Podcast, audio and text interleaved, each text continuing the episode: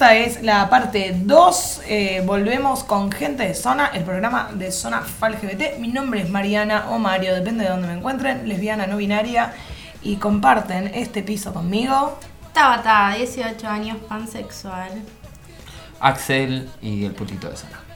Bien, eh, estamos retomando un poco con el programa anterior y estuvimos hablando de los 7 años que se cumplieron de la ley de identidad de género y en este caso vamos a hablar de lo que es el 17 de mayo. Eh, que nos parece bastante importante, es una fecha que nos gusta hablar no solamente por la fecha en sí, sino por lo que puede disparar este tipo de conversaciones. ¿Qué pasó el 17 de mayo? En 1990, la Asamblea de la OMS ah, saca la homosexualidad de la lista de enfermedades mentales. O sea, se deja de patologizar nuestras identidades y orientaciones. Sí, en realidad siempre tengamos en cuenta que no se deja de patologizar lo que es la identidad de género, que hoy lamentablemente sigue en manuales psiquiátricos como disforia, eh, que se corrió, no importa, hubo movimiento, pero eh, igual todavía se sigue patologizando. Particularmente esto habla sobre la homosexualidad, ¿no? Y homosexualidad se entiende como gays, lesbianas, bisexuales, pansexuales, etc. Pero directamente ligado a la orientación eh, sexual. Sí, además yo tengo un leve recuerdo de que no, que esto de que cuando vos buscas en, ese, en, ese tiempo, yo soy del 86, Uh. en ese tiempo, en la adolescencia que estábamos al final del 99, todavía seguía y todavía sigue, de alguna forma, cuando yo busqué la palabra homosexualidad, se trataba, se, se, lo indicaba como una enfermedad, como una condición de salud mental. Eh, y era muy fuerte esto del hecho de vos buscar sobre tu sentir, sobre tus deseos, sobre lo que te pasaba, y la primera información que encontrabas es que eras un enfermo es fuerte y es difícil además. Y tengamos en cuenta que en el mundo entero se habla en realidad de homofobia. Homofobia, bifobia, transfobia, digo, se habla de la violencia y hacia nuestras identidades como una cuestión fóbica. Nosotros estamos en desacuerdo, por eso acá en Argentina hablamos el 17 de mayo del Día Nacional de la lucha contra la discriminación hacia orientación sexual, identidad de género y su expresión. Siempre consideramos también la expresión de género como una de las fuertes tendencias y razones por las cuales se nos discrimina o se nos violenta. ¿Por qué no hablamos de fobia? ¿Por qué no hablamos de fobia? Eh, en lo que yo siento y lo que pienso y en lo que podemos debatir y discutir al respecto, pero me pongo en la situación de que mm, si una persona, si a mí me llegan a golpear en la calle, me agarran en la calle y yo quiero de alguna forma denunciar a esa persona, tiene una herramienta, el violento tiene una herramienta de excusarse sobre yo tengo una fobia, te tengo miedo, y si me hubieses tenido miedo no me hubieses pegado o hubieras corrido. Entonces, en ese sentido tenemos que tener mucho cuidado en, uh, cuando expresamos el término homofobia. Sí, además tengamos en cuenta que esto es un término que al patologizar de alguna manera justifica. Bueno, ¿cómo vamos a cuestionar a una persona que tiene una enfermedad? Digo, tiene eh, una patología de salud mental, no, digo, hay es, ir en contra, digo, hay que medicar, hay que hacer un tratamiento, un montón de cosas. Y la verdad es que entendemos que la mayor parte, por lo menos la mayor parte, no nos vamos a meter con todas las personas, pero la mayor parte de personas cuando discriminan vienen desde un lugar de ignorancia, desde un lugar de prejuicio, desde un lugar de estereotipo y de un sistema que entendemos que es heteronormado, cisexista, patriarcal, donde en realidad todavía el status quo lo que dice es que nuestras identidades no están dentro de la norma, que son eh, disidentes, enfermas, digo que son cosas que no están buenas. Con lo cual, hasta que no cambie ese sistema, no podemos hablar de fobias. Estamos hablando de un sistema que nos educa para que haya una cosa normal. Ayer, eh, tomando esto, quiero contar una cosita que me pasó ayer en el parque. Yo vivo en Barracas. Un vecino acercándose, conociendo a otro vecino. Eh, y entendiendo de que yo soy visible, vino y me dijo, che, este chico es muy raro, ¿no? Tiene como actitudes muy raras. ¿Es gay? Tu pregunta es bastante desubicada. Primero, ¿por qué tenés que saber tu sexualidad? Pero sobre todo, ¿por qué pones raro antes de hacer la pregunta? Porque no está mal preguntar. No, no es marica. Obviamente un heterosexual sí preguntando sobre alguien que yo la realidad no tengo ni idea qué sexualidad. No, no, no, no, pero a él le parecía raro. Pero esta cosa de preguntar es raro y es gay. Entonces como que yo tengo que ser raro antes para ser gay. Obvio.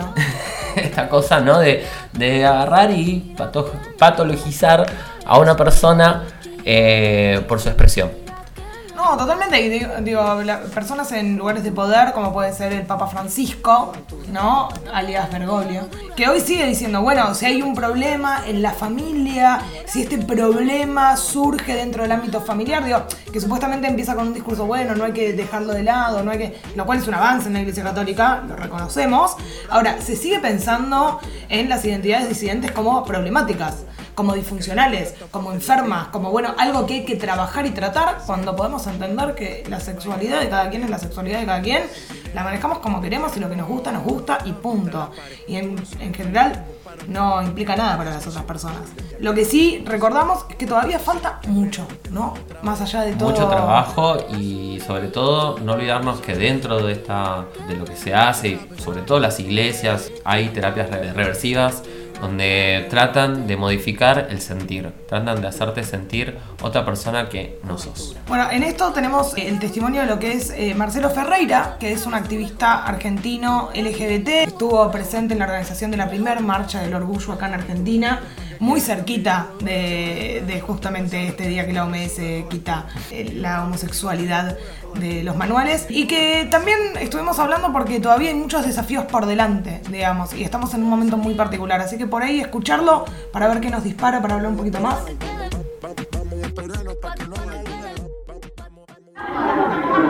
Bueno, este es un mensaje este, mío, Marcelo Ferreira, para les y las activistas LGBT y para la comunidad LGBT.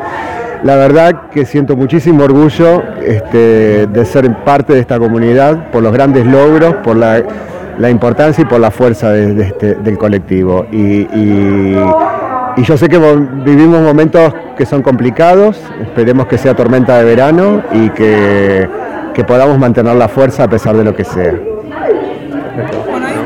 A Marcelo Ferreira, activista histórico, que le agradecemos además enormemente que nos haya dejado su testimonio para el programa. Yo voy a tomar eh, por ahí para este cierre del programa, para hacer las últimas eh, opiniones, intervenciones, lo de la tormenta de verano, que me parece que ojalá esto sea una tormenta de verano. Pero lo que estamos viendo es eh, un clima profundamente tormentoso. Y no solamente en Latinoamérica, estamos viendo un avance del conservadurismo, de grupos eclesiásticos claramente. Esto parece la Inquisición en algunas partes con algunas declaraciones. Es increíble y lo que sorprende es retomar ciertos discursos que pensamos que estaban muertos que no tenían cabida. Y vemos, por ejemplo, en Alabama, en Estados Unidos, donde el aborto se discutió hace más de 40 años, hoy vemos que en Alabama se vuelve a decir que una mujer que aborta tiene cadena perpetua, mientras que un violador, ¿no? Además, esa doble vara, mientras que un violador cumple un par de años de prisión. Entonces, esto es también para recordarnos que los derechos no están conquistados.